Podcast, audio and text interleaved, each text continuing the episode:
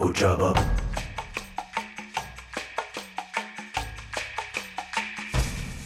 Ujaba. Oh Jabba.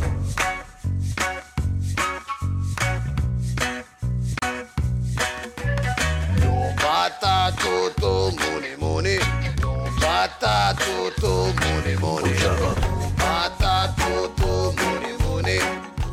À toutes et à tous et bienvenue sur scifantasy.fr pour ce numéro 24 de Wikileaks. Hein, vous connaissez Wikileaks, c'est le podcast spécial Star Wars de Sci Fantasy. Et Sci Fantasy, bah, c'est quoi? C'est le site dédié à la science-fiction et à la fantasy du réseau Arts, dans lequel on retrouve Comics Blog, dont le rédac chef est à ma gauche.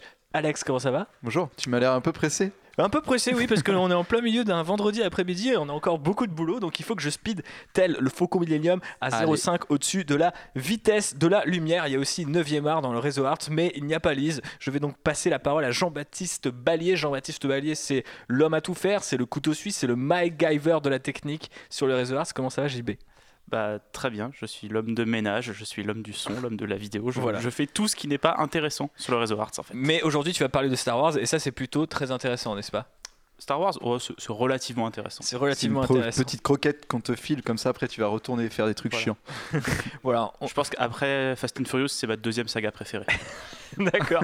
Donc, ça vous place un petit peu le personnage que vous avez déjà entendu dans les Wikileaks précédents. D'ailleurs, je précise tout de suite un peu euh, la nature de ce Wikileaks. On fait des Wikileaks thématiques. On en fait un. Le, je crois que le dernier c'était sur euh, les deux séries Clone Wars. On fait. a fait des Wikileaks d'urgence comme celui sur Colin Trevorrow ou sur le donc euh, qui a quitté l'épisode 9 ou encore sur Lord et Chris Miller quand ils ont quitté ou quand ils ont été forcés à quitter euh, Han Solo, eh bien nous sommes de nouveau dans une configuration Wikileaks d'urgence et pour cause. Hier soir, on a entendu coup sur coup euh, l'annonce de d'une série télévisée Star Wars en live action, ce qui est quand même déjà plutôt qui aurait presque mérité un Wikileaks à elle seule.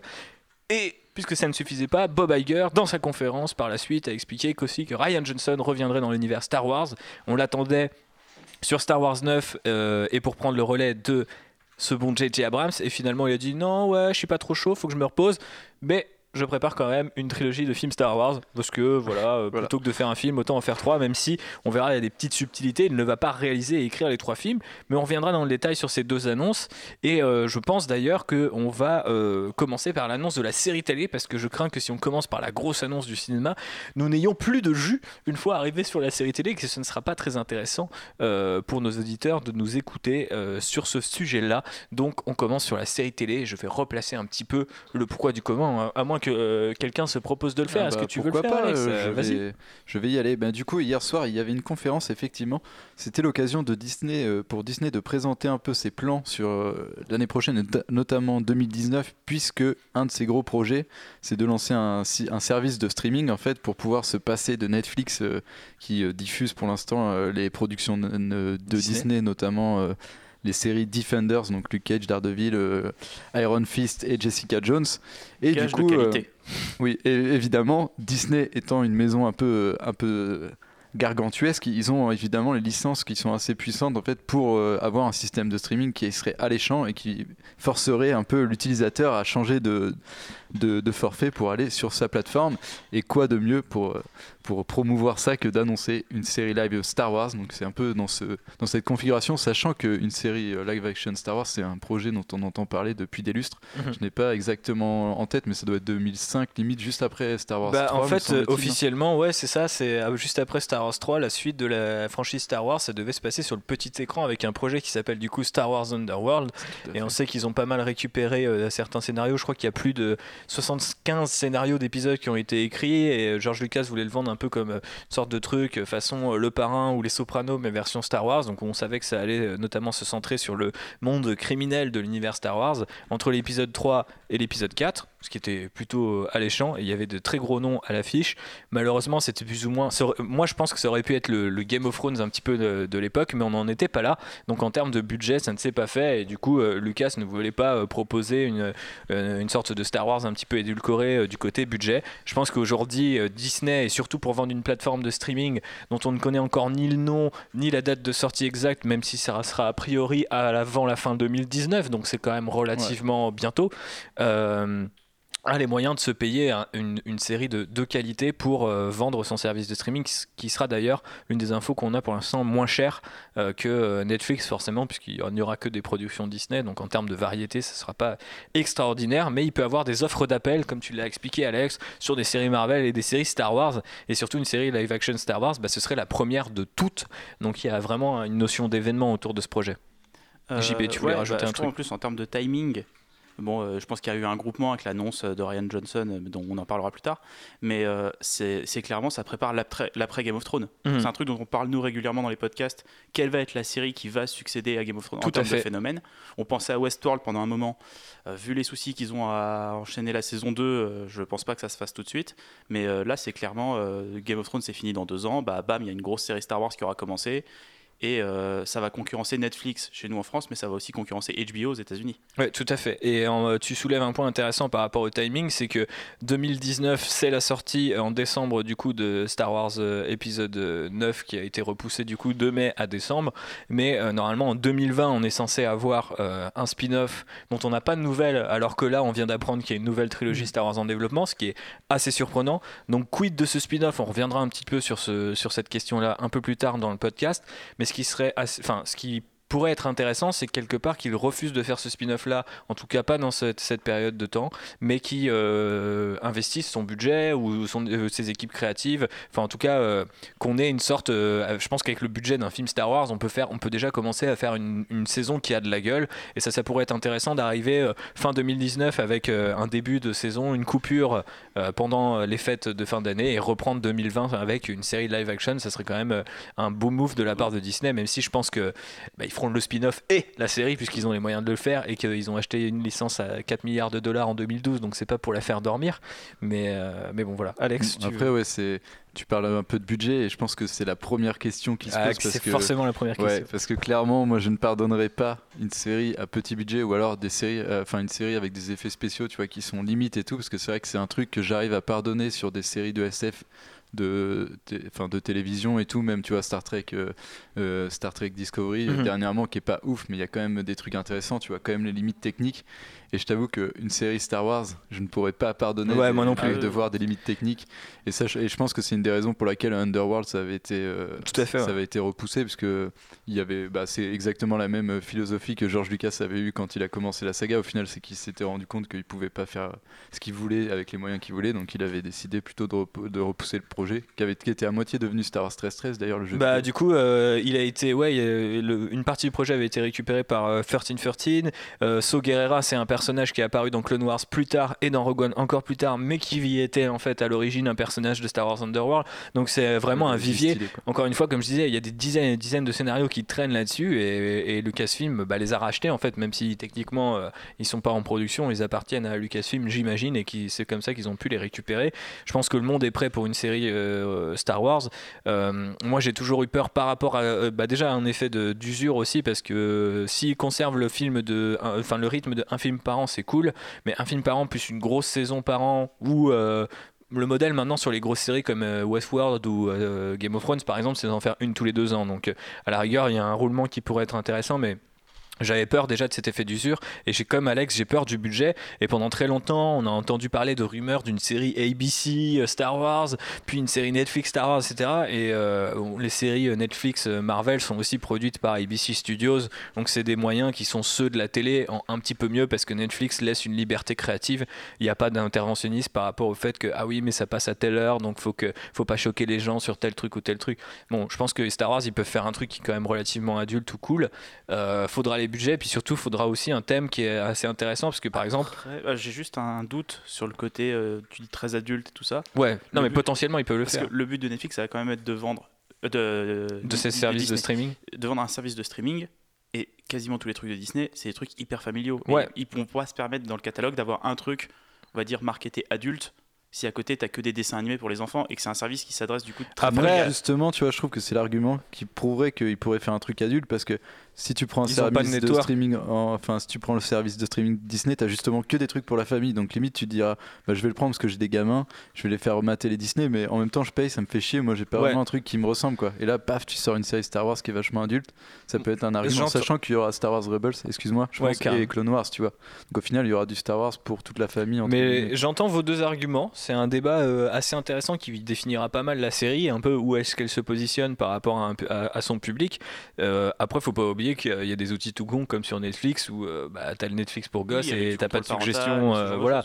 Bon, après, je pense qu'ils peuvent se débrouiller là-dessus. Ça serait intéressant qu'ils aillent peut-être un petit peu pousser dans une direction plus adulte, même si on n'est pas forcément sur du Game of Thrones-like avec du sang, du sexe ou que sais-je. Euh, bon, aujourd'hui, les films Star Wars sont PG-13.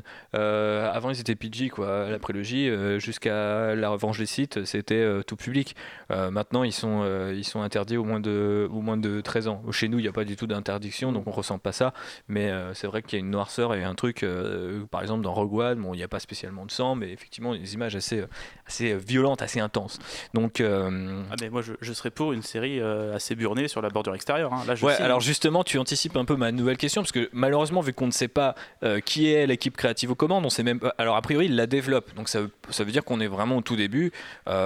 Ils ont deux ans avant que la plateforme de streaming soit lancée, donc a priori, ils ont au moins ce temps-là pour développer la série. Et je pense qu'elle est déjà développée depuis quelques mois, même si parce que voire quelques années. Question avant que tu poses ta question, parce que je, je, Vas-y. je suppose ta question. Est-ce que tu penses que Dave Filoni euh, sera impliqué dedans? Parce que comme euh, Rebels se termine, Ouais, bah alors le truc c'est que officiellement il est devenu genre il est, il est plus showrunner de Rebels parce qu'il gère le département animation il me semble et pas le, le pas le il n'y a pas de, de département série. Alors Ouais. après peut-être que les gens ont supposé à l'époque qu'il était directeur de l'animation puisque tout ce qui était série c'était de l'animation que ce soit Forces of Destiny, Rebels et la future série qui, rem- qui remplacera sans doute Rebels et j'y ai pensé tout de suite hier. Je me suis dit c'est possible qu'il final, aille sur ouais, du il live a action. tellement une expertise, tu vois, dans la, dans la construction d'un univers. Tout à et tout, fait. Ce serait pas étonnant que Disney le, le transfère. T'es même déjà là à l'époque de Star Wars Underworld. Euh, non, parce Non, que Clone. Wars c'est arrivé en 2008, D'accord. donc euh, il était sur Avatar, euh, le dernier maître de l'air à cette époque, je pense. Voilà. C'est un mec qui vient de l'animation, donc euh, ça serait intéressant. euh, souvent, quand on a des passages euh, d'animation à live action, alors toute proportion gardée, mais des mecs comme Brad Bird et tout, ça fonctionne assez bien, donc je pense que ça pourrait être un bon choix. Et du coup, je pose enfin ma question qui était de savoir, puisque vu qu'on connaît pas l'équipe créative, pas tellement la fenêtre de diffusion, le ton ou même un thème général, bah, est-ce que vous avez des pitchs, des époques, des personnages qui feraient office de, de, comment dire, de matière pour cette série-là, sachant que Rebels, Clone Wars et, euh, la, future, euh, et la future trilogie euh, de Ryan Johnson comblent quand même pas mal déjà de, de pistes quoi et moi je vois plus que le monde criminel en fait comme truc vraiment à Bah, explorer Ouais, c'est ça, c'est la bordure extérieure, le monde criminel. Et ne- même d'un point de vue production, en termes de moyens, si tu te passes déjà des Jedi, des combats au sabre, tu fais des putains d'économies. Mm. Si t'as pas besoin de prendre des chorégraphes, des trucs comme ça, et que c'est juste au final des mecs qui se tirent dessus, tu peux développer plus une ambiance, euh, plus des histoires de complot, de différentes familles criminelles et tout. t'as- Moi, vraiment, bordure extérieure, c'est. Moi, je pense que c'est une voir. mythologie qui est pas encore très explorée dans tout ce qu'on a pu euh, avoir, y compris comics, jeux vidéo. Je mets, je fourre tout dedans, mais qui peut, qui pourtant hyper vive. Et il y a vraiment un, il y a vraiment, oui, euh, un potentiel assez énorme, que ce soit avec les Huts, ce qu'ils ont développé, euh, même comme ça à droite à gauche sur le Kanji Club, qui est les mecs qui ont soulevé les Huts euh, après la chute de l'Empire pour renverser un, un, comment dire, le monde criminel de Star Wars. C'est une sorte de, de monde dans le monde qui serait intéressant de- d'explorer, quelle que soit l'époque pour le coup, même si. Euh, moi, il y a un truc euh, que je pitchais dans ma tête hier soir, c'est un truc qui serait kiffant, c'est de se dire, tu sais, t'es, t'es avec, euh, avec ces criminels, peut-être sur Tatooine ou une planète du genre, enfin peut-être pas Tatooine pour éviter la, la, ré- la, la récurrence de cette planète, mais et, et, et au final, quand t'as une escouade de Stormtroopers, tu sais, c'est le drame absolu. Tu vois, c'est vraiment l'équivalent des White Walkers de Game of Thrones, où genre, euh, faut vraiment que les, les, les- quand l'un- l'un- l'Empire arrive, faut vraiment que le monde criminel se mette à, à s'entendre, tu vois, quelque part, parce que, tu vois, ça, ça serait marrant Parce que, que ça inverse pose les- pas de questions en fait. oui, voilà. Ça, et- flingue, alors, on sait qu'ils travaillent avec des criminels euh, et des chasseurs de primes et ce genre de choses. Les chasseurs de primes, c'est aussi une mythologie qu'ils pourraient explorer. Mais ça serait rigolo qu'au final, si tu voyais débarquer dans la série euh, 3-4 Stormtroopers, c'est- tu sentes que c'est tout de suite la méga panique et que du coup, tu sais, t'as une, euh, comment dire, un niveau de tension et de, enfin, scénaristiquement, narrativement, je pense que ça pourrait créer des trucs intéressants de se dire une escouade de 10 Stormtroopers avec un officier qui fout la merde, c'est vraiment un rebondissement majeur, alors que dans Star Wars, c'est ridicule. Tu vois. Enfin, dans les films. t'as peur d'eux quoi. Oui, voilà, compte qu'ils savent pas viser, ça oui, ça va, c'est vrai. Moi, Alex, t'as un je pitch sais pas, je t'avoue que comme en fait ce serait une période un peu charnière de Star Wars, je me dis qu'un peu toutes les portes sont ouvertes. Tu vois, des fois j'arrive à avoir des indices et tout par rapport à ce qui pourrait se passer. Mais après, à titre personnel, un truc que je kifferais et qui serait un peu politique et tout, tu vois, comme on parlait de l'influence de Game of Thrones, ce serait de faire un, un- un genre de thriller politique qui, qui raconte euh, le- la renaissance du, enfin, ou la naissance du First Order, tu vois, mais plus dans les, dans les liens politiques et tout, pas à la manière de Battlefront 2, parce que j'imagine que ce sera débile et qu'on passera. Bah, on sera vachement du point de vue militaire de la chose. Ouais. Ouais, et puis je pense pas qu'on verra, tu vois, les grandes, euh, les grandes révolutions, mais je pense que, tu vois, faire un truc, voir comment ils se sont pris pour au final développer peut-être la Star Killer Base, il doit y avoir des espions et tout dans la Mhm. République, Ah, c'est c'est un bon sympa. pitch. Et en plus, on voit, euh, alors c'est appliqué à l'Empire, mais dans le roman, euh, par exemple, Throne de Timothy Zahn, quand on a euh, ce côté conspirationniste de les, les, les MOF, euh, les officiers impériaux, euh, le le- le- l'Imperial Security Bureau, euh, tout le monde se flique tout le monde, je trouve ça assez génial le C'est- jeu de c'est pouvoir. ce qui marchait bien dans la série Phasma de Aussi, Kelly ouais. Thompson, c'est voilà, le, le, le sein de l'impérium en fait, de- Ouais. de, l'empire et comment ça se passe entre eux et le bordel chez eux. en plus, ouais, comme c'est tous des pourris, tu vois, limite, euh, mais passionnant quand même,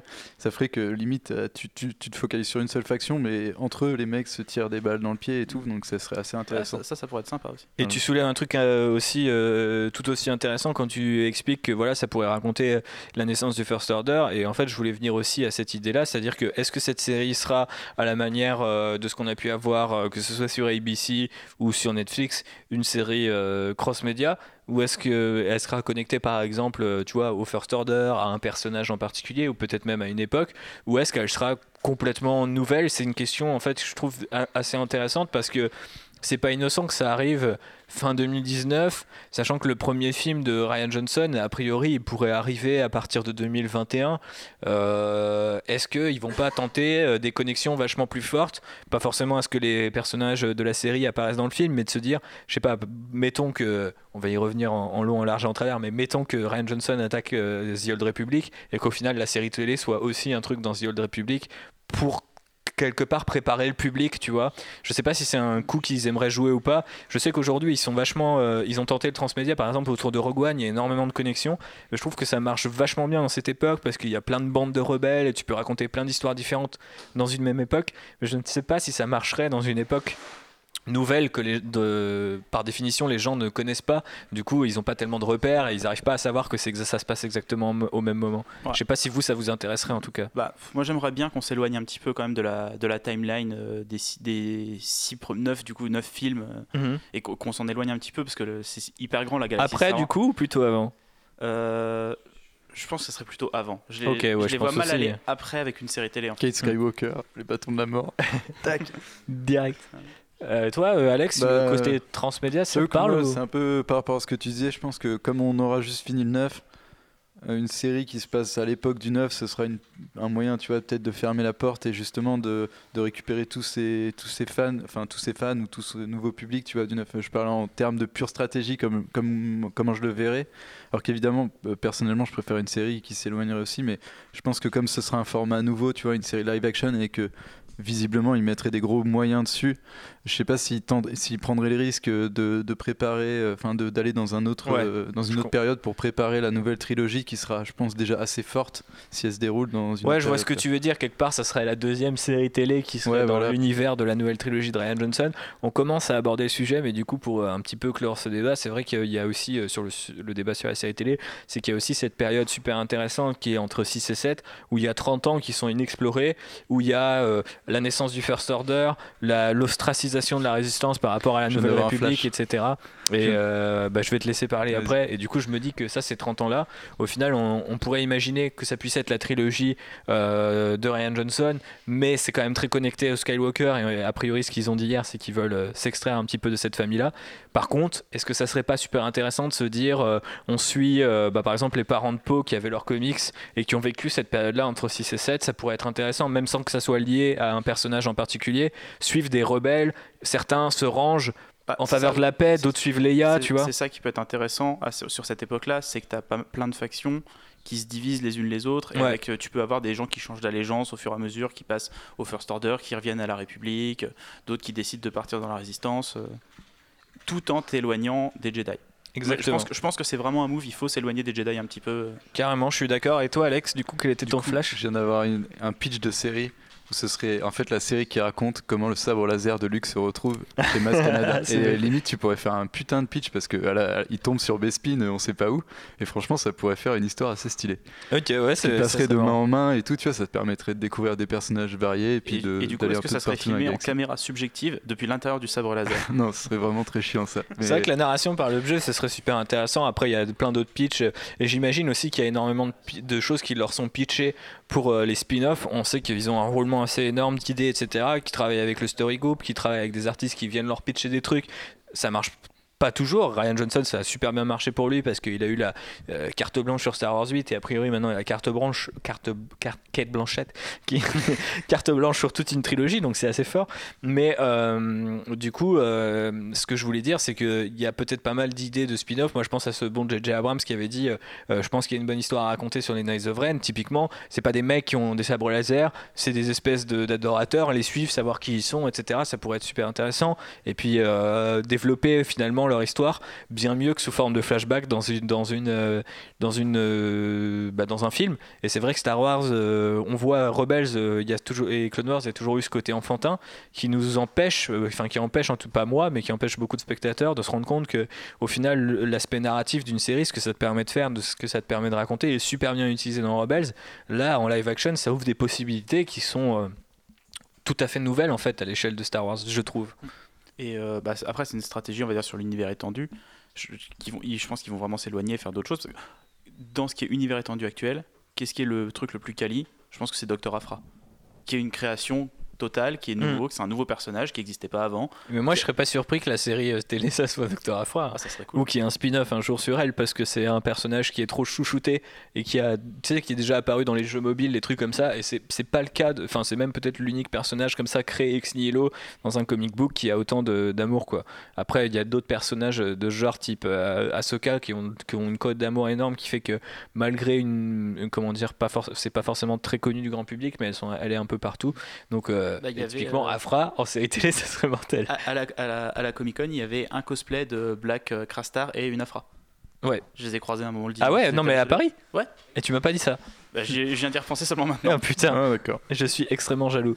Euh, on a fait du coup le tour de la série, je crois. Donc, euh, je pense que vous avez pu voir que euh, ça ouvre plein de choses. Euh, comme l'a un petit peu euh, sous-entendu Jean-Baptiste, même pas sous-entendu puisqu'il a dit le mot, mais il y a un aspect stratégique euh, qui est évident. Et du coup, euh, parlons stratégie, parlons un petit peu de ce qui a été annoncé hier par Lucasfilm. Donc, euh, euh, il y a une double stratégie. La première stratégie, en fait, elle concerne ce qui va se passer euh, dans un petit peu plus d'un mois maintenant avec la sortie des derniers Jedi, parce que annoncer une trilogie orchestrée par Ryan Johnson à moins d'un mois de la sortie du, enfin, à un mois de la sortie film, de son film, c'est un- une marque de confiance qui est assez énorme. Euh, lui confier Star Wars 9 aurait peut-être juste dit au monde, le mec a bien fait le truc Le sur lui. bien, on va dans la continuité pour la suite. Voilà, on va, on va, on- il va boucler la boucle et ça sera très bien. Et euh, quelque part, c'est la carte safe au moment où on a des problèmes avec beaucoup de réalisateurs.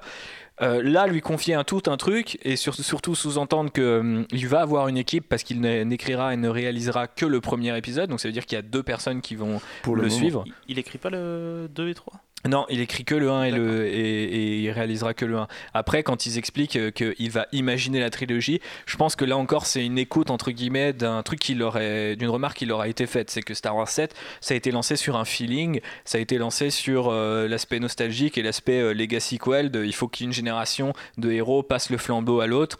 Et, euh, et Ryan Johnson est arrivé au bon moment et on lui a dit, bah vas-y, emmène le flambeau dans une direction que tu veux. Il y a beaucoup de gens qui trouvent ça dommage de se dire que bah, au final il y a un personnage archétypal comme Snoke et on verra bien quelle origine il a au, fur et à mesure des films. Moi je trouve que ça leur permet de gagner en souplesse, mais je peux comprendre aussi que des gens qui attendent un grand arc, un grand plan et qui se disent je mets mon cul dans un fauteuil en 2015 et je suis jusque 2029, euh, de- euh, 2029 2019 pardon, je, je sais où je vais et eux ils savent où on va, euh, ça peut être intéressant aussi. Donc là ce qu'ils ont annoncé c'est Ryan Johnson et son ami et producteur euh, Ram Bergman, qui est du coup le producteur qu'il a eu toute sa carrière et qui est exact et aussi le producteur de, des derniers Jedi, parce que c'est souvent le cas sur la, c'est souvent le cas sur les films Star Wars. euh, Les, réalisateurs invitent toutes leurs équipes habituelles. J.J. Abrams c'était arrivé avec ses monteurs, euh, ses monteuses d'ailleurs habituelles, et euh, par exemple. Et du coup, euh, moi je trouve ça assez fort qu'ils se disent bah en fait le mec c'est devient une sorte d'architecte. Et du coup euh, quelque part il va lancer il va faire euh, oui il va lancer un premier épisode. Et je pense qu'en fait il va pitcher 2 et 3 ou être consultant entre guillemets sur 2 et 3 je sais pas exactement quel sera son poste mais ça paraît assez évident que ça soit celui de producteur exécutif ou quelque chose du genre. Euh, si ce n'est peut-être de scénariste si au final il se rend compte que bah ça lui va bien de faire le 1 et d'é- d'écrire le 1 et puis peut-être d'écrire le 2 et le 3 mais pas de les réaliser et, ça c'est encore une fois une marque de confiance énorme pour The Last Jedi et pour en gros la prochaine décennie de films Star Wars puisque si on garde le rythme on peut imaginer que ce premier film de la Ryanology ou la Johnsonlogy je sais pas comment on va l'appeler euh, sortira en 2021 le deuxième en 2023 et 2025 ensuite. Donc euh, on est quand même parti pour un rythme euh, assez dingue. Et en tout cas une saga Kathleen Kennedy disait il y a peu de temps on réfléchit aux dix prochaines années Star Wars. Bon bah voilà la moitié est déjà trouvée. Ça, s'appelle la Ryanology. Et je voulais savoir que vous en pensez messieurs Bah, c'est ouais, c'est vraiment la preuve euh, que Kathleen Kennedy elle a une confiance totale dans Ryan Johnson et que ça s'est vraiment très très bien passé avec lui. Elle l'avait déjà dit de nombreuses fois, lui aussi. Ils travaillent très bien tous les deux et euh, ouais, elle lui, a, elle lui a vraiment confié les rênes sur longtemps. Après, moi j'ai peur d'un truc, c'est euh, les gens qui vont pas aimer le- les derniers. Ouais. Parce qu'il y en aura, tu vois. il a fait un tweet là-dessus d'ailleurs Voilà. Je- J'imagine ces gens-là, moi, je, je- peut-être, imagine, j'aime pas le film. Euh, je me dis, putain, merde, Star Wars, dans les dix prochaines années, c'est fait par un mec qui m'a pas convaincu. Ouais. C'est c'est très ballsy comme move. Après, euh, on verra. Après, je pense qu'on pense bah, on verra dans, dans un mois, on saura en fait. C'est là aussi où je pense que préciser qu'il réalise et qu'il écrit le premier, c'est important parce que ça sera pas si loin de- des derniers Jedi. Pardon. Je pense que effectivement le film est très bon, voire excellent. Alors, ça veut pas dire qu'il plaira à tout le monde, mais ce niveau de confiance, c'est même pas vu sur The Force Awakens, même si a priori Abrams avait eu son final cut. Il y avait pas non plus une espèce de truc en mode oui, c'est ouf, euh, vous allez voir, meilleur Star Wars ever. Alors que là, il le montre moins que les autres films. Et en même temps, on entend tout le monde, euh, enfin tout le monde laisse entendre que c'est que ça soit les acteurs, les producteurs ou euh, Kathleen Kennedy euh, laisse entendre que c'est leur depuis le rachat, c'est leur plus grande réussite. En tout cas, ils en sont extrêmement fiers. Donc, j'imagine que au-delà du film, il y a aussi la qualité. Euh, c'est ce que j'écris dans un papier si vous écoutez ce podcast c'est que vous voulez avoir une version peut-être un peu plus alors pas étendue parce que là ça sera plus long quand on est à l'oral mais si vous voulez éventuellement partager à l'écrit ce que j'écris euh, dans un truc là-dessus c'est que au final Ryan Johnson on, l'a vu tout de suite euh, il a créé des bestioles il a été chargé de créer une nouvelle échelle de puissance c'est ce qu'on voit dans le dernier trailer. Il y a les porgs il y a les loups ou les renards en cristaux il y a des nouvelles planètes il y a cette idée de casser un petit peu le, miroir etc donc je pense qu'il est arrivé au bon moment et ils se sont dit bon bah le gars il a plein d'idées pour cette saga Euh, JJ Abrams il est pas arrivé avec euh, 12 000 espèces et au final euh, les- la direction artistique alors après c'était Ouais. pas le même film et Voilà, ça, ça répondait pas aux mêmes besoins Peut-être mais qu'il avait toutes ces idées-là, J.J. Abrams, mais c'était pas ce qu'on lui c'était pas le moment C'était pas le moment et c'est pas ce qu'on lui demandait. Ce qu'on lui Mais- demandait, c'était de faire venir les gens qui kiffaient la première trilogie aux nouveaux épisodes. Mais c'est pas innocent du coup que ça soit lui qui revienne pour boucler ce qui a été amorcé. Maintenant que Ryan Johnson a quelque part euh, euh, servi de- d'accélérateur créatif euh, et qu'il devienne un deuxième, enfin une deuxième fois un incubateur pour une trilogie, alors que Abrams on lui demande d'en conclure une, tu vois. Quelque part il y a ce côté euh, Abrams c'est un showrunner. Et euh, par contre, Ryan Johnson, c'est plus un scénariste. Enfin, il foisonne d'idées, donc on va les prendre et il va faire son premier film. Ça sera sur une lancée. Alors après, je peux comprendre la crainte que bah il y a, quelqu'un qui l'a dit sur Twitter. Je crois que c'était Alexis, s'il m'écoute, euh, euh, du coup sur Twitter, qui a dit bah maintenant Star Wars, ça va jouer entre deux réalisateurs. Alors c'est un petit peu ironique quand on sait qu'à la base c'en était un, mais c'est vrai que je peux comprendre l'effet. Bah si c'est une alternance entre J.J. Abrams et Ryan Johnson, pour l'instant ce que c'est sur les prochaines années, ça fait un petit peu peur. Mais je pense que Ryan Johnson, il saura s'entourer et j'ai aussi quelque part euh, une forme de, de respect pour cette décision au sens où il y a quand même une idée que peut-être qu'il y a un Ryan Johnson qui sera l'intermédiaire entre Kathleen Kennedy et ses deux successeurs. Et ça, c'est quand même assez fort de se dire qu'il y, a un- il y a un réalisateur, tu vois, qui va diriger deux autres réalisateurs et pas un- une. euh, J'ai- J'ai l'impression que cette phrase, tu me l'as déjà dit dix fois. C'est-à-dire? Que qu'il allait faire une transition vers les autres, vers ce qui se passe après, et tout. Ça- Bah ouais, mais c'est Là, là c'est plus vrai que jamais, puisqu'on voilà. lui confie tout un, tout un nouveau pan de l'univers Star Wars. Alors, du coup, euh, Alex, tu t'es pas encore exprimé sur Non, l'idée, bah, je te laisse la parole. parce que vous étiez bien complet et je n'avais pas grand chose à dire, mais si- moi je trouve juste le, le geste super fort quoi. À un mois de la sortie de The Last Jedi, je trouve que c'est qui tout double quoi. Mm. Parce que comme euh, JB l'a dit, moi je pars du principe que j'ai toujours pas vu le film, même si je suis rassuré, bah ça peut toujours être un film nul au final. Et si ça, si ça arrive, bah je, je serai pas très bien, mais en même temps, euh, évidemment, bah, j'ai beaucoup aimé Looper et on parle assez de Ryan Johnson pour savoir que le mec est super talentueux et que normalement il devrait pas se ramasser la tronche. Mais après, je, je trouve que du coup, là, c'est vraiment fort comme annonce. Et en même temps, j'ai ce côté qui me dit déjà, Hmm, il y a peut-être, enfin, peut-être en c'est peut-être ouais, trop forcing et tout, parce que là, je me dis qu'on va finir la trilogie, on va avoir la série télé, on va avoir un spin-off et on va repartir sur une trilogie. Et du coup, même si, bon, bah, quelque part, je m'y attendais toujours, le fait que ça soit concret, maintenant, je me dis, quand est-ce que je vais avoir ce moment où Star Wars, c'est un peu mythique, tu vois? Hmm. parce qu'il y en a plus. Et, et du coup, bah, quelque part, euh, je suis content et en même temps, une partie de moi est en train de dire putain, on va vraiment avoir trop de Star Wars. Quoi. Après, vu le rythme, moi je serais pas étonné qu'au final, là on a dit 2021, avec un spin-off en 2020. Franchement, euh, va falloir qu'ils se bougent. Je serais pas étonné qu'il y ait aussi peut-être Ouais. une volonté de leur part de dire on fait un effet d'annonce, on annonce une trilogie, mais le, le spin-off, ça me m'étonnerait pas qu'il soit squeezé, tu vois. Et qu'au final, il y ait la série télé et qu'on ait deux ans comme ça un petit peu à vide avec juste cette série télé là. Et en plus, ça lui permettrait peut-être mieux d'exister plutôt que d'être face. Enfin, tu vois, t'imagines, t'as ta série télé, six mois après, t'as Star Wars. Si la série télé, elle a aucune gueule, c'est le, c'est le ramassage complet, quoi, tu vois. Bah, Et je me dis que peut-être qu'ils vont. J'ose espérer parce que moi, ce que je vois dans ce move, c'est qu'ils sont. Ils ont 5 ans d'avance, tu vois, sur le public, donc ça, ça- ça va bien se passer pour eux. Je me dis qu'ils ils- ils ont aussi cette idée-là que, au final, s'ils veulent créer l'événement, il faut aussi que de temps en temps ils prennent des pauses, ce que fait pas du tout Marvel Studios, Bah, par alors, exemple. justement, j'allais, je voulais rebondir là-dessus. Je pense que Marvel Studios, du coup, va ralentir un peu aussi. Arrivé à la fin de la phase 3, là, je pense que la phase 4, on va pas, on va plus se taper 3 films par an, toi. On va peut-être redescendre à 2. Ouais, je sais pas, c'est pas trop ce que ce qu'annonce le, le marché pour l'instant, quoi. Ouais, mais je, je les vois bien rééquilibrés, tu vois, faire plus de Star Wars, un peu moins de Marvel. ont- la Disney a failli racheter la Fox cette semaine quand même. hein. Donc euh, c'était pas pour ralentir, je pense, s'ils récupéraient les X-Men. Ouais, et mais euh, si, si tu rachètes la Fox et tu rachètes les licences entre guillemets de la Fox, tu ralentis euh, dans le sens où tu crées des nouvelles idées, des nouvelles IP. Tu vois, t'es plus, euh, Ouais, mais tu vas, tu vas pas rejouer les. Vengeurs et tout ça. Tu vas amener les, les Fantastic Four, mais tu du vas coup, il y aura autant de films. Ouais, euh, mais ça, ils peuvent, ils peuvent créer des nouvelles licences, C'est ce qu'ils font mais en faire trois par an quand même. hein. Et c'est ce qu'ils font avec Star Wars un peu en disant on va faire une nouvelle trilogie qui se passera dans un autre, euh, une autre, euh, enfin, une autre timeline, à un autre endroit. D'ailleurs, il y, a nouveaux beaucoup- il personnages. y a beaucoup de gens qui, esti- qui estiment, qui lisent dans l'annonce qu'on va passer à deux Star Wars par an, au sens où il y aura euh, 10, 11, 12, et en même temps cette trilogie-là. Moi, ça me paraît impossible, Non, non. genre en termes de gestion, etc., vu qu'ils n'y arrivent pas déjà en- avec un par an, c'est pas possible.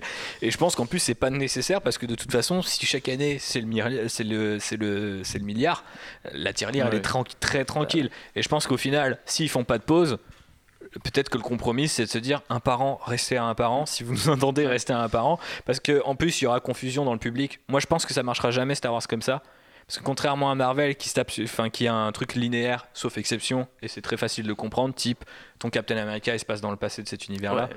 Star Wars, ça peut vite être très compliqué, surtout si, parce qu'on n'est pas revenu encore sur ce détail qui est archi important, on est dans une zone, ce que nous dit l'annonce, inexplorée de l'univers Star Wars, enfin jusqu'ici jamais exploré, donc premier, premier truc euh, qui est quand même assez alléchant.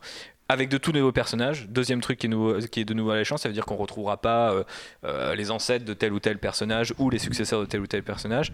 Et troisième truc intéressant, euh, hors Skywalker Saga. Et pour moi, c'est là où je me suis dit, ça se trouve, en fait, cette trilogie, c'est le truc entre 6 et 7. Mais si tu me dis que c'est pas connecté à la saga de Skywalker, tout ce qui se passe entre 6 et 7, c'est Ouais. le fait que, que, que Leia soit exposée comme la fille de Dark Vador, que Luke parte en exil, etc. Donc c'est très marqué Skywalker saga. Donc on ne peut pas être entre 6 et 7. On peut pas non plus être a priori après le 9, puisque ces personnages-là, comme. euh, alors peut-être Rey, mais en tout cas comme euh, Ben Solo, sont des héritiers de Skywalker. Donc euh, a priori, on sera pas non plus après le 9, ou alors bien après. Ah, et puis même en termes par rapport aux acteurs, tu vois. Tu, les auras déjà signés sur trois films, tu vas pas les re-signer sur trois autres. Je pense que même si Star Wars, ils doivent apprécier les faire et ils doivent être bien payés pour ça, ils ont peut-être envie de faire autre chose. Mais oui, Ces jeunes, mais- tous ces jeunes acteurs qui se. qui C'est soient- surtout que ce serait super intéressant de se dire euh, il y a cette nouvelle trilogie là, tous les produits qui viendront sans doute avec parce que c'est quand même ouf, on n'y a pas pensé. Jusque là, Star Wars ça continue en fait. Tu vois, parce que même la prélogie, c'était très connecté à la trilogie. Donc en fait, dès que tu faisais un comic book, un film, un truc, tu te disais, ouais, donc là, on est 30 ans avant Yavin. Attends, Mais là, on sera, sera peut-être vachement plus loin, et ça sera le nouveau visage de Star Wars. je Donc ça va ju- vraiment le- un les truc produits. dit Alex tout à l'heure sur le, le trop plein de Star Wars. Je pense que c'est pas le trop plein peut pas si c'est des bons films et une bonne série ça va aller. Je pense que le trop plein il peut venir du marketing plus que de, du nombre de films, tu vois. Mais là où je le vois, c'est aussi dans une euh, vision globale, quoi, parce que bah en fait tout le monde fait la course euh, aux licences en ce moment, et tu parles juste de Marvel Studios, qui est rien que chez Disney aussi. Et si t'as du trop plein de Marvel, que t'as du trop plein de Star Wars, moi au bout d'un moment je vais juste, euh, je vais exploser, tu vois. C'est Après, il y juste a du trop si plein de Marvel aujourd'hui par moment- rapport à du trop plein de Star Ah Wars. non mais c'est sûr, mais après il y aura du trop plein de DCEU d'ici quelques années, on aura du trop plein peut-être la Fox si elle reste indépendante, elle aura plein de films. Et du coup je t'avoue que ouais moi j'aime j'aime bien ce côté attente de Star Wars qui fait que aussi euh, t'as le temps de digérer un peu les c'est des œuvres qui se digèrent quoi. J'ai pas envie de les bouffer Ah comme euh, comme un domac quoi. Faut, faut pas qu'ils aillent à plus d'un film par an. ça Mais je pense que ça paraît difficile au sens où les productions, déjà, ça coûte beaucoup plus cher qu'un film Marvel Studios, c'est pas marketé pareil, ça a pas le même temps de digestion. Et au final, aujourd'hui, à part un solo qui a maintenu sa date de mai, mais je pense que c'est parce que plus longtemps ils attendent et plus moins il y a d'attente sur ce film, hein, c'est aussi simple que ça. Et surtout que même euh, en termes de- vu le bordel qu'il y a eu en interne, Oui. s'il euh, décalé de 6 mois, C'était encore été, plus euh, cher. Mais euh, Ça, aurait- ça aurait été la, euh, la surenchère sur Twitter, les reshoots, les machins. ah ouais, c'est sûr. se serait, Donc, euh, serait tapé une polémique comme sur Oui, Rogue mais c'est là où je voulais dire que plus ils attendent et, et pire c'est.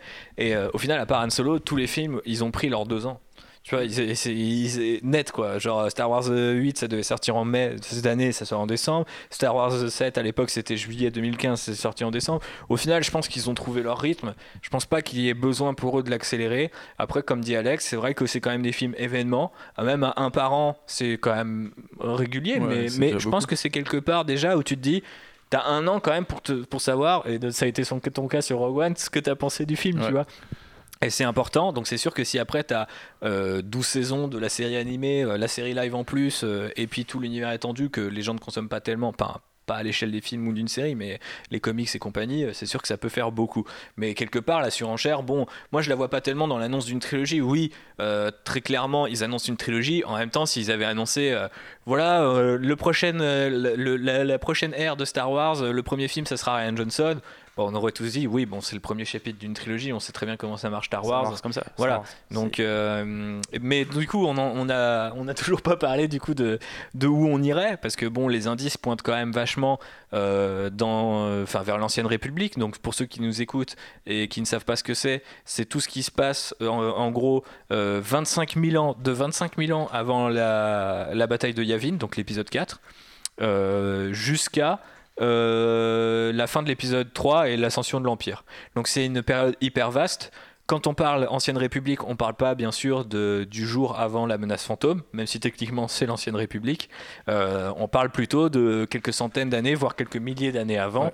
avec un univers Star Wars qui est très différent esthétiquement, beaucoup de Jedi, beaucoup de Sith, des guerres un petit peu permanentes et surtout les Jedi qui sont très présents au sein de la galaxie, qui ne sont pas encore retirés.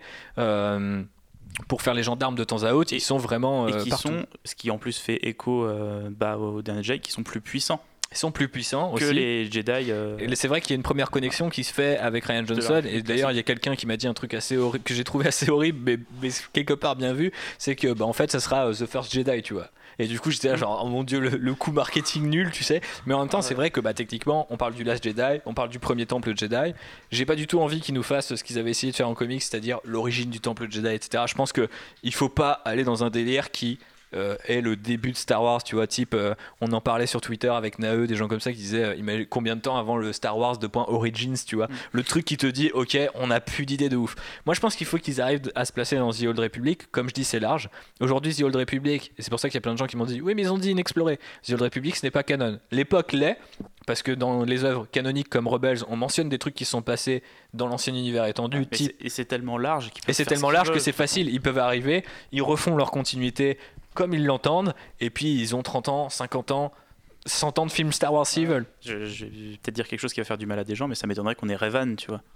Alors après, on pourra avoir des réincarnations euh, de personnages, enfin tu vois, des réinterprétations, mais moi pour le coup, je serais pas étonné à ce qu'on ait The Old Republic, genre très différent, euh, avec une chronologie différente, mais une histoire à la Revan. Parce qu'il y a forcément un coup à jouer où ton héros, ça doit être un Jedi. Tu vois, à cette époque-là, ce serait dommage que ça soit pas le cas. Et, euh, et passer de l'un à l'autre, c'est quand même très Star Wars, tu vois, de passer du côté clair au côté obscur. Et euh, en plus, Revan, il est impliqué dans tout un tas de péripéties, comme la guerre contre les Mandaloriens, donc les fameux badass en armure comme Boba et Jango Fett. Euh, qui fait que bon, euh, t'imagines très bien euh, sur le cours d'une trilogie le changement de truc avec des grosses ellipses entre les épisodes, mais une esthétique très différente, beaucoup plus beaucoup plus japonisante. Que ce qu'on voit un petit peu dans, dans les cinématiques de The Old Republic, c'est une espèce de samouraï Jedi, c'est des, des empires de mecs qui maîtrisent pas tellement la force, mais qui se battent quand même au sabre laser. Euh, Il y, a une, euh, il y a une échelle de puissance et une esthétique qui est très différente. Euh, c'est, pour moi, c'est évident que ça soit que c'est The Old Republic parce que J'ai déjà joué à The Old Republic. Ça, moi, le problème, en fait, c'est que si ils, adaptent cette histoire, mais en fait, je la connais déjà. Mais s'ils adaptent juste parce que t'as Revan, tu vois. Ouais, mais du coup, Revan, c'est quand même. euh, Enfin, c'est c'est un, c'est un twist, tu vois, à la base, quand tu l'apprends et tout. Si là, ils reprennent le même archétype de personnage, bah, dès, dès le début, je serais là, ouais, ok, je sais. Ouais, mais imagine, t'as juste Revan, comme tu te dirais, euh, imagine aujourd'hui euh, un monde où Star Wars, c'est juste la prélogie. Hmm. Mais tu sais qu'Anakin Skywalker, ça devient Vador après le, le 3. Et un jour, on te dit, alors voilà, on va faire une toute nouvelle trilogie, ça se passe 30 ans après euh, la, revanche des, la revanche des Sith. Et du coup, c'est que des nouveaux persos. Donc on imagine qu'il n'y a pas euh, Luke, les enfants et tout. Mais il y a Dark Vador. Bah tu serais quand même content, tu vois. Ah, mais du coup, s'ils commencent avec Revan déjà du côté obscur, je serais là, ok. Parce que je sais. Ah, mais c'est peut-être ce que j'imagine. euh, ou alors sur un seul épisode, tu vois. on Oui, voit sur un une- seul Une épisode. histoire un petit peu rapide et on voit son twist. Est-ce que t'aurais pas ce kiff ultime de te dire tu suis tout un cast de personnages, c'est que des nouveaux et un jour tu croises Revan et en Ah fait t'as cet impact de en fait le mec est déjà le méchant de la saga et tous les fans ils savent qui c'est et les autres ils- pour eux c'est le nouveau Vador au sens où il est iconique instantanément tu vois. Ouais, mais j'ai j'ai pas envie en fait qu'ils racontent des trucs qui ont déjà été racontés. Oui mais ça sera Après, jamais oui, tout comme tu vois c'est comme le les gens qui disent pourquoi ils font revenir Throne et c'est ce que j'écris dans mon papier tu prends Throne tout le monde l'adore etc personne pensait que Throne revenait moi j'ai dit pendant des années mais non ils sont pas supprimés l'univers étendu c'est impossible qu'ils tuent tous ces personnages ils reviendront tous sur une forme ou sous une autre C'est-à-dire que les Yuuzhan Vong vont revenir. Bah, ils sont revenus. Techniquement, ils sont pas mentionnés tels quels, mais dans le bouquin Frone, il étudie une, es- une espèce interdimensionnelle. Donc c'est eux. Euh, donc euh, euh, Frone, il revient. Il a un arc narratif qui satisfait Lucasfilm, qui satisfait Timothy Zahn, son caractère et euh, son créateur, et euh, qui satisfait tous les fans du, du personnage finalement, qui est presque limite plus intéressant dans cette époque-là qu'il l'était avant, parce que il est un, un extraterrestre parmi l'Empire à l'époque où l'Empire les déteste. Donc c'est, ça raconte quelque chose euh, d'intéressant. euh, Si tu imagines ça à l'échelle de soit de Revan ou soit de l'é- de l'époque, tu prends juste un truc et tu te dis ça existe, on va, bri- on, on va raconter notre histoire. Et peut-être qu'il s'appellera pas Revan et ça se trouve ils oseront pas aller dans ce truc-là, mais ils utilisent quand même vachement des. Je pense que les moments ça y sera. Par exemple la guerre Mandalorien et Jedi, c'est impossible ça n'existe pas un jour Ah sur oui, nos oui. écrans, Euh, sous une forme ou sous une autre. Mais peut-être que les personnages non, mais il y aura toujours une figure pour changer ce truc-là et tout. Et en même temps, je trouvais un, un exercice assez classe de se dire euh, l'une des premières annonces, c'est bah ouais, faut caster Revan et il y aura un Revan et, et mais en même temps, ça sera pas le, lui le, le- le héros, tu vois. Et je suis d'accord avec Voilà, le fait je que t'as as joué au truc, mais imagine, c'est une sorte de présence comme Ah, mais ça. je croyais que tu disais faire une trilogie sur Revan. Tu Ah vois. non, non, non, Donc, je pense pas. truc Je pense- Non, C'est ce que mais- je disais moi, c'est ça sera pas le personnage Ah principal. ouais. et Ça sera vont- jamais, dans je cette pense, le optique, ouais, je suis carrément chaud parce qu'en plus il a un design tellement, tellement beau et tout. tu vois, Surtout tu qu'ils expliquent que Ryan Johnson est chargé de créer tous des, nouvelles personnes, des nouveaux personnages, etc. Mais au final, c'est Star Wars, comme on disait, il y, a- ce côté mythique, il y a ce côté tu peux te digérer, tu as une puissance évocatrice qui est phénoménale. Si tu arrives et tu fais, il y a Darth Revan, les gens ils peuvent capter ce que, qui c'est s'ils connaissent, et s'ils connaissent pas, ah, c'est juste le putain de méchant, ou c'est juste une figure, tu vois, euh, euh, dans, dans- dans- c'est... Est-ce que ça serait pas hyper classe de se dire, ton empereur sur cette trilogie-là, c'est c'est Revan, tu vois, c'est- c'est-à-dire c'est un mec qui est là, qui apparaît dans les films, et tu sais jamais où il se positionne trop, et au final, à un moment, tu apprends que c'est le, le, le bad guy, et euh, Revan ou d'autres personnages d'ailleurs de, euh, de, de l'univers étendu euh, de l'Ancienne République. Après, l'Ancienne République, du coup, c'est un cas particulier parce que elle n'est pas, enfin, l'époque existe parce que euh, c'est l'époque de, de, de- la prélogie quand même. Elle existe parce que des choses qui sont apparues dans l'ancien univers étendu ont été mentionnées dans les œuvres canoniques, donc d'emblée elles sont canoniques. Maintenant, il n'y a pas de chronologie, il n'y a pas de continuité, donc tout est à inventer. Et factuellement, souvent quand on les annonces StarWars.com sur des films, ils disent des trucs parce que eux, ils parlent film. Parce qu'ils s'adressent à des gens qui consomment des films et sur des sites qui parlent de films. Et au final, bah oui, il y aura toujours des nerds pour te dire que l'univers étendu, euh, enfin l'ancienne République, on l'a déjà visité bien des fois, mais on l'a jamais vu sur forme de film. Et de toute façon, elle est à inventer. Et si tu l'inventes sous forme de film, quitte à ce qu'il n'y ait pas du tout des Revan, et ce qu'il n'y ait rien du tout qui ressemble au reste, ça sera quand même un vivier énorme, et ça définira ce qu'est Star Wars sur les 10, voire 20 Bah, prochaines années. Moi, ça, C'est ça m'intéresse plus que de réécrire des morceaux de l'ancien univers étendu en fait. En disant oui, on va prendre ça parce que ça, on savait les fans, ils aimaient bien, donc on, on va le remettre, mais on va le changer un peu. Non, partez de zéro quoi. Vous avez juste une période dans laquelle on, on sait qu'il peut se passer n'importe quoi, où les Jedi sont plus forts et ils sont beaucoup plus présents dans la galaxie, ils contrôlent des planètes, ils contrôlent ce genre de choses. Voilà, partez sur un truc comme ça. plus Après, tu vois bien, euh, avec un exemple plus débile, mais le film Han Solo, Han Solo dans l'Innocent univers étendu, il avait un mentor. Dans son film, il aura un mentor, il a pas le même nom, il aura peut-être pas le même design, enfin sans doute pas le même design, sans doute pas la même histoire, mais fondamentalement, il est en conflit avec son mentor, ce qui était le cas dans ce putain de roman qui, euh, que tout le monde adore et qui dit Oh, c'est forcément Shrike, euh, Woody Harrelson, mais non. Sauf que, tu vois, on retrouvera peut-être des similitudes comme ça où de toute façon, l'univers, il est assez vaste pour que tu fasses n'importe quoi. Mais si à un moment il y a un mec qui passe du côté clair au côté obscur et qu'il y a une guerre mandalorienne au milieu, tu te diras bon bah ils en ont fait leur Revan. Mais euh, Tant qu'ils gardent Dash Randar, tout va bien. Dash Randar c'est bien, c'est un, peu- un peu après, mais effectivement euh, la série télé Dash Randar. Mais euh, il, est, il existe dans le nouvel univers ou pas? Euh, son Son vaisseau existe. son vaisseau est canonique. Ouais. L'autre rider est canonique. Donc forcément quelque part hein, il est là, il se Faut un pilote. Il faut un pilote. Non, mais tu vois, par contre, tu vois, une série télé Dash Randar, je reviens sur le passé, mais Dash Randar, où c'est un, un spoof de Han Solo, tu vois.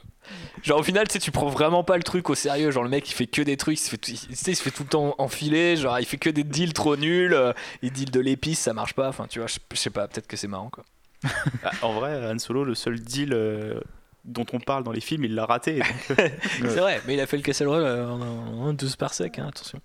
Euh, Mais ouais, non, je sais pas. Ou peut-être un un- twist et c'est Chewbacca qui une l'a fait. trilogie des Yuuzhan Vang, euh, des Yuuzhan Vang, ce serait bien. Parce que quand même, il parle de, aussi, il parle de, de enfin, j'ai vu Galaxy inexplorée, mais je pense pas que ce soit Galaxy du coup, mais je pense non, c'est que un- Dans l'annonce, euh, il parle pas de galaxie. hein. Ah ouais, parce que j'avais lu ça quelque part, mais oui. c'est genre coup, euh, une période ex- inexplorée de la galaxie Star Wars. Ok. Donc oui, on va pas partir dans des délires où ils vont complètement, euh, complètement réécrire l'univers, quoi. Mais après, euh, je sais pas. Moi, je préférais être dans le, évidemment, Dans le passé. l'ancienne République, c'est ce qui s'impose. Et en plus, c'est le seul indice véritablement qu'on a avec la bande-annonce de Star Wars 7, euh, euh, de Star Wars 8, où elle est dans justement le fameux temple et que t'as le, le logo, tu vois, de l'ancienne République et tout. Enfin, de l'ordre Jedi, Mhm. mais version ancienne République. Et du coup, après, ouais, je vois pas d'autres trucs. Moi, j'avais lu, bah, du coup, Star Wars Legacy qui se passe dans le futur et, ça c'est ignoble. De toute façon, il y a un Skywalker dedans, donc ça ce serait pas passé. Il y a Kate Skywalker qui, qui prend des bâtons de la mort. euh, lisez ça un jour si vous voulez, c'est vraiment C'est une expérience transcendantale.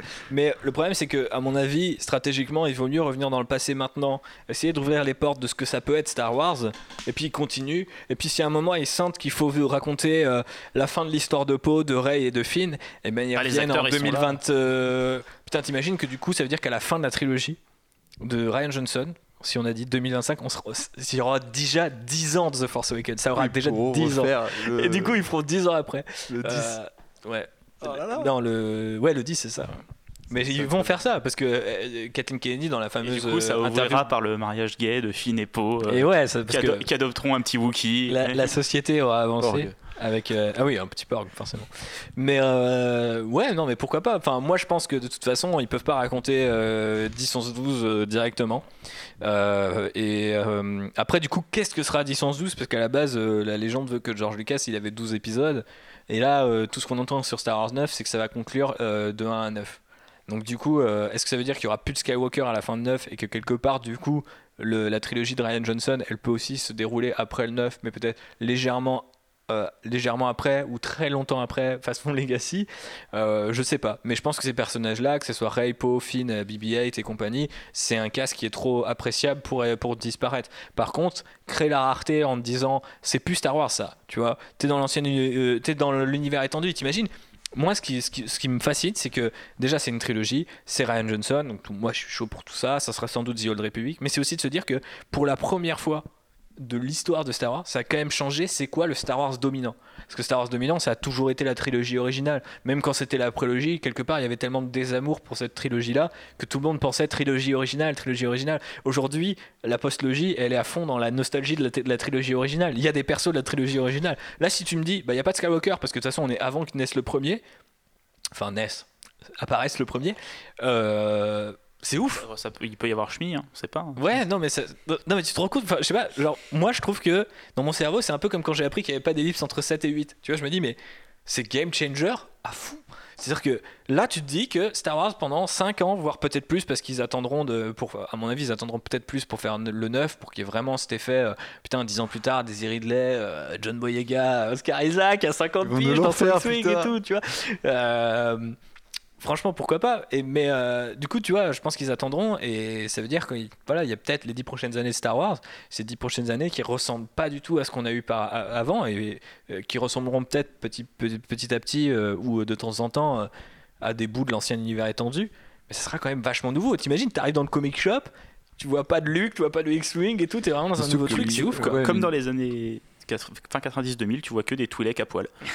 non, j'espère Surtout qu'on que va pas aller l'univers là-dedans. de la- l'ancienne République, il est vachement plus léché, tu vois, justement là où Star Wars euh, était particulier de par son côté un peu science-fiction, un peu crado et où tout Ouais, est un peu tout pété. de. Bah là, la- l'ancienne République, c'est l'âge d'or de l'univers Star Wars un peu. Donc, euh, même s'il y a beaucoup de Jedi, c'est parce que euh, le- les Jedi n'ont jamais été aussi nombreux et du coup, la, la parole Jedi n'a jamais été aussi transmise. D'un autre côté, t'as jamais eu autant de sites aussi parce que bon bah. Oui, sinon, parce qu'il y a un empire site. Il y a Ouais, il y a aussi un ça. empire C'est-à-dire que. Mais tu vois, Les deux de- cultures quoi, donc deux ne univers que tu dis, tu vois, y- euh, alors le visuel, c'est sûr, euh, possibilité narrative dingue, mais tu vois, pour revenir à, à tout ce qu'on a vu, euh, je pense pas que Ryan Johnson, ça soit un mec qui donne dans le spectacle façon The Old Republic, euh, sous-entendu un peu à la Zack Snyder, mais juste dire que quand tu auras des, des bastons de sabre laser, ce sera 10 mecs contre 10 mecs au bas mot, Oui. tu vois, tu vois, et que, alors qu'au final, aujourd'hui, là où on a, pour l'instant, le maximum qu'on a eu, c'est 3. On a eu euh, la scène de Geonosis, mais c'était pas vraiment. Ouais, c'est pas sabre laser contre Jedi, sabre laser. Tu vois, euh, au moi ce que je veux voir c'est ça, Oui. c'est dire euh, la scène d'intro de The Old Republic où t'as tous les sites qui allument leur sabre et tu fais, tu sais, tu comptes tous les C'est trucs rouges du tu fais, MMO. oh. Ouais, c'est MMO The Old Republic, ouais. Pas de Kotor. Mais c'est vrai que si vous voulez un petit aperçu d'ailleurs que vous connaissez pas trop The Old Republic, je pense Matez les aller sur cinématiques, YouTube ouais. et mettez les cinématiques d'intro de The Old Republic. Après, ça vous MMORPG. apparaît bizarre et confus en termes de timeline, c'est normal parce que du coup ça évolue sans le story group, donc c'est un peu Oui, chelou, mais, mais, ça donne une vision. euh, esthétiquement, je pense de euh, aura quelque chose de, de, de genre. et de l'ampleur que ça peut avoir. Mhm. Et après, tu vois, si tu as, ouais, comme on dit, des empires Sith, des empires Jedi, tu vas avoir beaucoup plus aussi de, de différences à l'intérieur de ces empires. Et ça va être beaucoup moins manichéen, où euh, la trilogie, euh, c'est les Sith, c'est les gentils, euh, bah, les Jedi, c'est les gentils, les Sith, c'est les méchants, tu vois. Ouais, mais je pense que qui avoir peut plus de nuances dans les, dans les relations entre les différents personnages. c'est pas manichéen. Bah pas tellement, au final, c'est ça qui est assez intéressant, c'est que euh, il y, a, il y a ce fil rouge qui l'est à fond, mais il y a énormément de personnages qui le noircissent, et c'est super, euh, c'est ça qui est brillant. Et pour revenir à ce que tu disais, où il faut pas qu'il refasse des trucs qu'on a déjà vu dans les- dans l'univers étendu, même s'il peut avoir des petites connexions ça là ou des petits clins d'œil, ce qui pourrait être quand même appréciable. Et je pense qu'ils le feront parce que c'est quand même l'identité de ce Lucasfilm là, tu vois, c'est quand même il y a quand même une partie de fanservice qu'il faut pas ignorer. Mais Enfin, si t'as un combat euh, 30 Jedi contre 30 Sith, t'inquiète, le fanservice, il est rempli. hein. ouais, euh, non mais c'est sûr, c'est sûr. Non mais Pendant 5 minutes. Euh, jeez. mais euh, Juste le bruit de 30, ra- 30 sabres laser, c'est le même temps. Euh, voilà, c'est l'orgasme Laisse au tomber. cinéma. Mais euh, non, mais effectivement, mais ce que je, ce que je voulais dire, c'est que bah, je sais plus ce que je voulais dire. Allez, c'est nickel. Mais euh, Le fanservice t'a emporté. Oui. oui, le fan service euh, m'a emporté, mais ce que je voulais, que- du, du côté manichéen de Star Wars. Oui, au final, ce que je voulais dire, c'est que euh, j'aimerais que cette trilogie-là, si elle se passe des Skywalker, si elle est dans une nouvelle époque, etc., elle se passe aussi peut-être des schémas. Et effectivement, du coup, bah, évitons de refaire des trucs euh, qui existent déjà parce qu'il y a un schéma par définition. Mais aussi, euh, évitons de se dire. Il faut euh, parce que le schéma quand tu dis bah, c'est les héritiers d'un tel ou les descendants de d'un tel enfin ou les euh, pardon c'est la même chose les euh, Les ascendants. les ascendants les, les ancêtres d'un tel c'est que en fait au final, tu tu, tu expliques toujours quelque chose. La prélogie, c'est comment on est passé d'une république à l'empire, comment Anakin Skywalker est devenu Vador. La postlogie, c'est comment évoluent les enfants de ce, de ce, de ce- de ce trio de personnages complètement flingués par la guerre, quoi. Donc, euh, il y a toujours quelque chose qui est connecté et qui est révélé, euh, tu vois. Et euh, moi, par exemple, j'ai vu des pitchs, je crois que c'est les Toiles Héroïques qui tweetaient un truc en mode le pitch, c'est l'Empire Sith, et en fait, du coup, ça se termine sur pourquoi ils inventent la règle des deux et de toujours par deux ils vont, etc. pour éviter qu'il y ait trop de sites et, que, y ait- et, et, ait- et pour niquer la concurrence. J'aimerais pas que tu vois, on ait cette espèce de goût de, au final, Ryan Johnson invente un truc totalement nouveau, mais c'est pour expliquer un, un, un truc précis, tu vois. Mais en fait, Ça, ça me ferait chier. contrairement à Star Wars 7 où tu cet effet miroir, là j'espère enfin, je- pour moi, la démarche Un artistique, miroir de la c'est- c'est de le péter totalement, quoi. Et c'est justement limite, j'aimerais bien en, en découvrant, tu vois, cette nouvelle trilogie, que même, même si j'ai mes repères dans l'univers Star Wars, que quelque part je suis un peu paumé, tu vois, que j'aille voir ce film et que je sois là. Ok, c'est censé Star Wars, mais en que- même temps, j'ai j'ai- Imagine. j'ai des euh, repères, mais pas trop. T'étais pas là, mais j'étais avec JB. Mais le feeling qu'on a eu euh, devant le, le trailer de Star Wars 8, c'est quand même qu'on était paumé. On s'attendait vraiment à un truc qui te fait monter la hype de ouf comme Star Wars 7 où il y avait les gros tambours, les, les trucs de X-Wing, tout était familier. Tu disais putain, fucking Star Wars is back. Et là tu te dis genre, what, c'est chelou, c'est quoi ces loups, c'est quoi ces Plus le premier, du coup, le premier trailer, tu veux dire Non, plus le deuxième, Non, tu le vois. deuxième. Ah ouais, bah le deuxième, Mais, ah, euh, je sais pas. bah, on était paumé, on se dit ouais, c'est quand même Star Wars. Euh, mais c'est pas c'est pas un truc qu'on a l'impression de connaître en fait. C'est de la nouveauté. Et ça, c'est ça, ça qui est cool, c'est ça que je veux. Il, moi, il sur avait ce feeling un peu bizarre, tu vois, genre. Oui, C'est pas un oui, trailer de Star les- Wars comme, euh, comme euh, Rogue One l'était euh, ou euh, The Force Awakens l'était, où t'arrives au final trailer et t'es là en mode gros boom boom dans vos races, l'Empire. Bon, euh, là t'es un peu en mode bah merde, j'ai un feeling pour Kylo Ren alors que le gars il va limite tuer sa mère dans la bande-annonce. Tiens, c'est quoi ces bestioles Euh, bah, Waouh, le- visuellement, pourquoi il y a du rouge partout et tout. Enfin, tu vois, genre, au final il est un petit peu cassé. Alors je sais que pour les haters, les sceptiques, etc., c'est encore trop proche d'un nouvel. Enfin, de, de, de la trilogie originale. Mais euh, moi je trouve Ah, que. C'est parce que la planète Crète elle est blanc. Et comme Hoth c'est blanc. Mais ouais, mais moi ça m'avait mis un feeling un peu bizarre de je m'attendais à un truc qui monte la hype et en fait ça a juste mon- monté, mon, a juste mis un énorme point d'interrogation. Pourtant on a eu des leaks, hein, on a eu des trucs. Si vous suivez WikiLeaks, vous savez de, de quoi on parle depuis deux ans. Mais euh, putain deux ans quand même. Mais euh, deux ans de ma vie consacrée à, à- à traiter ce putain de ces, ces putains de leaks. Mais euh, au final j'avais quand même ce méga point d'interrogation alors que Star Wars 7 tu, ressens immédiatement le feeling tu fais ok c'est Star Wars. Et moi je suis d'accord avec Alex le petit frisson de dire j'y vais mais putain c'est pas tellement Star Wars bah ça, ça fera ça fera la diff quoi. Avoir cet effet un peu tu sais euh, Blade Runner 2049 alors je sais que t'es pas forcément con- convaincu JB mais tu sais tu reconnais des trucs et en même temps c'est légèrement suffisamment différent pour te mettre dans un état un peu curiosité, presque un peu malsain, un peu chelou, t'es pas très assuré, puis quand tu vas dans la, dans la salle, bam, tu t'en prends plein la gueule. Puis bon, bah, de Ville Villeneuve sur le deuxième, et puis, euh, et puis euh, Juan Antonio Bayona sur le troisième, voilà, hein, euh, c'est Voilà. comme ça que ça va se passer. Derek Connelly et Colin Trevorrow. Oh mon dieu. Euh, plus jamais. Ne revenez jamais, les gars. Merci. Euh, si on peut échanger Derek Conley, Colin Trevorrow, je vous propose, c'est un film Deathstroke. Vous allez voir Gareth Evans. Vous lui dites, euh, tu veux pas faire un film Star Wars? Et puis, voilà, vous échangez. Et forcément, il y a la goule d'ici, Arnaud Kikou, qui est en train de, de sauter. Et tout de suite, il a entendu Deathstroke. Et là, oh là là, Deathstroke, on dit du mal de Deathstroke, faut que je vienne. Mais non, on disait juste que son réalisateur, il serait quand même vachement mieux sur un, un film, surtout si on est un film Star Wars, surtout si on est dans l'ancienne République. Un dernier mot, messieurs, avant qu'on arrête, parce que je crois qu'on tourne en rond. On est là, on est là, on rentre dans le dans la wishlist euh, fanboyitude totale. Euh, balancez, euh, profitez-en pour balancer votre sucre. Qu'est-ce que de qu'est-ce que j'aimerais? Bah peut-être ouais, des ou je sais pas. Franchement, un- je sais pas parce que ce qui est assez marrant, c'est que c'est un peu comme la série télé. J'ai tellement pas de repères au final que bon, depuis tellement longtemps, on crie à la nouvelle, à l'ancienne République, donc ce serait un peu malhonnête de dire que j'ai pas envie que ce soit l'ancienne République, alors que c'est ce Qu'est-ce que, ça peut être d'autre Mais c'est que ouais, voilà, plus je réfléchis en me disant qu'est-ce que ça pourrait être d'autre avec le, le postulat de départ qui. Enfin, le postulat de départ te dit que tu sauras pas ce que c'est en fait, c'est ça. Donc, euh, à part l'ancienne République, j'ai pas, du- je sais pas où me raccrocher. Donc, je Puis ne ça serait quand même hyper décevant après avoir fait monter la sauce sur Ian Johnson, sur le fait que c'est des nouveaux personnages, un coin inexploré de la galaxie, qui te disent ça s'appelle, alors c'est une trilogie euh, sur le crime, tout se passe en bordure extérieure, mais on est pendant la trilogie Ouais, originale, tu vois. Tout là, ce serait le gros Non, foutage font de ça, gueule. par contre, je, me- je serais pas content. Mais après, ouais, bah, ancienne République. Euh, ancienne République, on va dire, pour le film. Et pour la série, euh, surprenez-moi en fait. Très bien. Il y a un droïde qui fait C'est le ventilateur de l'ordinateur. Ah, c'est le, c'est, le droïde ordinateur, très bien. Euh, Ouais, ok, ok. Je, ouais, veux de la surprise en fait. Je sais pas, la série, bah, mettez-moi un, un- un alien en personnage principal. On n'a jamais vu ça dans Star Wars. À chaque fois, on a Mhm. des humains dans les personnages principaux. Donc, euh, je sais pas, surprenez-moi. Voilà. Je, je veux, droïde. je veux de la surprise. Je veux de la nouveauté. Je, je veux pas de Skywalker. Je veux pas de redite. Mais je pense que de toute façon, ce qu'ils disent, euh, et euh, si cet aspect stratégique vous intéresse, euh, vous lirez le papier qui sera sorti dans le week-end.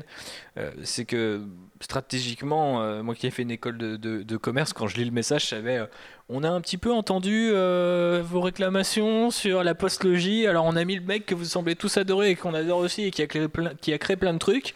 Il va créer plein de trucs dans un endroit où il y a plein de trucs à créer et où euh, on n'a jamais été. Voilà. Et puis pas de Skywalker. Voilà, bisous. Ça fait vraiment un peu en mode genre.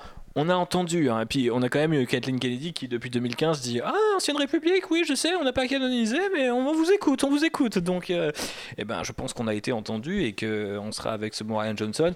Euh, je ne veux pas faire de grands paris quand je dis que écoutez ce podcast, le partagez-le euh, ou lisez le papier sur l'ancienne République, parce que de toute façon, c'est 20, encore une fois, c'est 25 000 ans d'histoire quasiment, donc c'est plutôt facile de dire ça sera pendant l'ancienne République. C'est un petit peu comme si on disait ça se passera après les dinosaures sur euh, le prochain film Marvel. Oui, a priori. On dira vers la guerre Mandalorian Jedi, tu vois, la période, le jeu vidéo, quoi. Enfin, dans ces eaux-là, ou la période comics, quoi. Enfin, c'est à peu près au même, au même moment. Quoi. Effectivement. Mais ce que je veux dire, c'est qu'on prend pas un gros risque. N'écoutez pas tous ces sites euh, qui euh, sont très contents de vous faire un, scoop là-dessus. Moi, j'ai fait un papier sur pourquoi ça me semble logique, mais je pense qu'on est tous à peu près convaincus que c'était le bon move à faire après cette trilogie post-logie. Donc voilà, on rentre dans la Ryan logie qui sera peut-être la l'ancienne République. Ils ont, ils ont, capitalisé sur la première trilogie, ils ont fait la suite, la descendance. Voilà, faut aller ailleurs maintenant. Ouais, il faut aller ailleurs. Et ce qui est assez fort, c'est de se dire que bah, si c'est avec une trilogie et pas un spin-off comme ils auraient pu faire, tu sais, des séries de spin-off dans l'ancienne République, ça quand même un,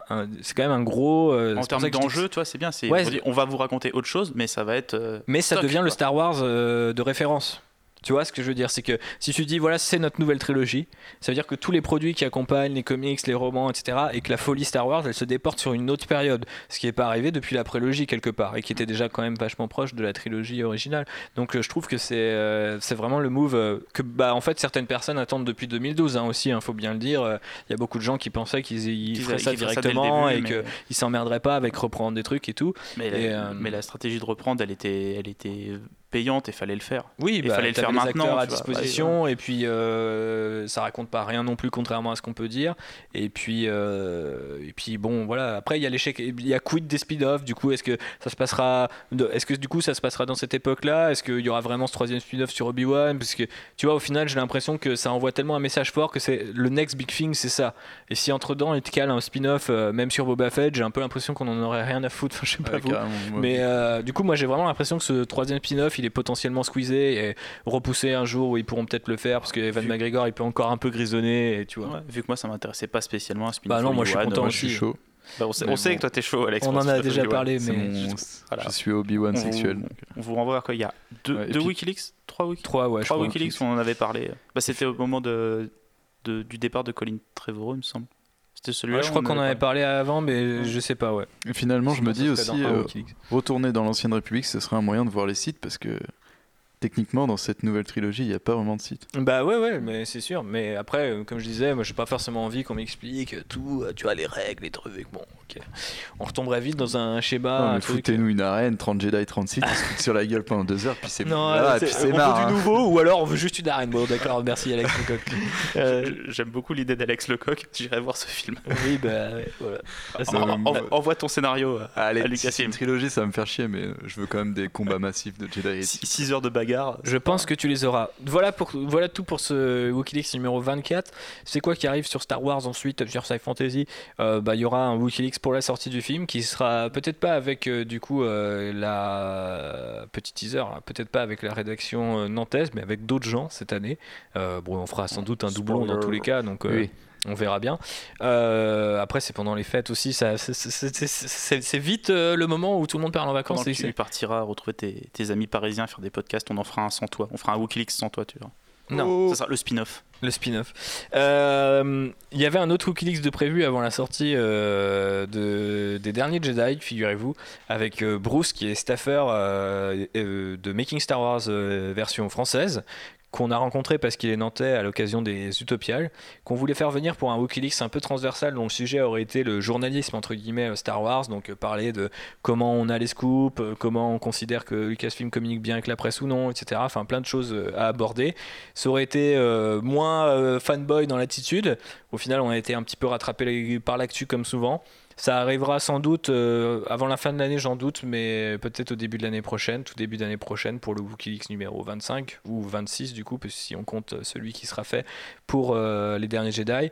Euh, on prépare avec JB une vidéo qu'il faut désespérément qu'on tourne façon vidéo essai comme celle de Clone Wars sur The Force Awakens.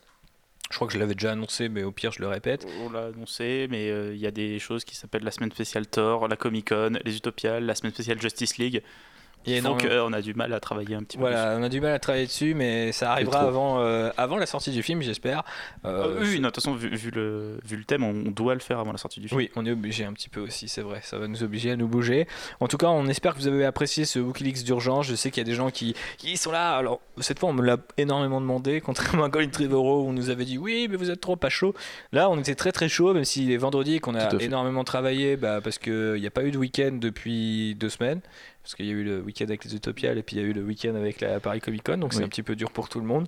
Donc euh, j'espère que vous l'appréciez. Encore une fois, si vous l'appréciez, c'est chiant, je le répète et tout. J'ai l'impression d'être un mec à la fin d'une vidéo YouTube, mais partagez-le, euh, faites-nous vos retours, surtout partagez-le, écoutez-le, réécoutez-le et euh, propagez la bonne parole partout sur l'Holonet. Je vous fais des bisous et que la force soit avec vous. Que la force soit avec vous. Bah, que la force soit avec nous.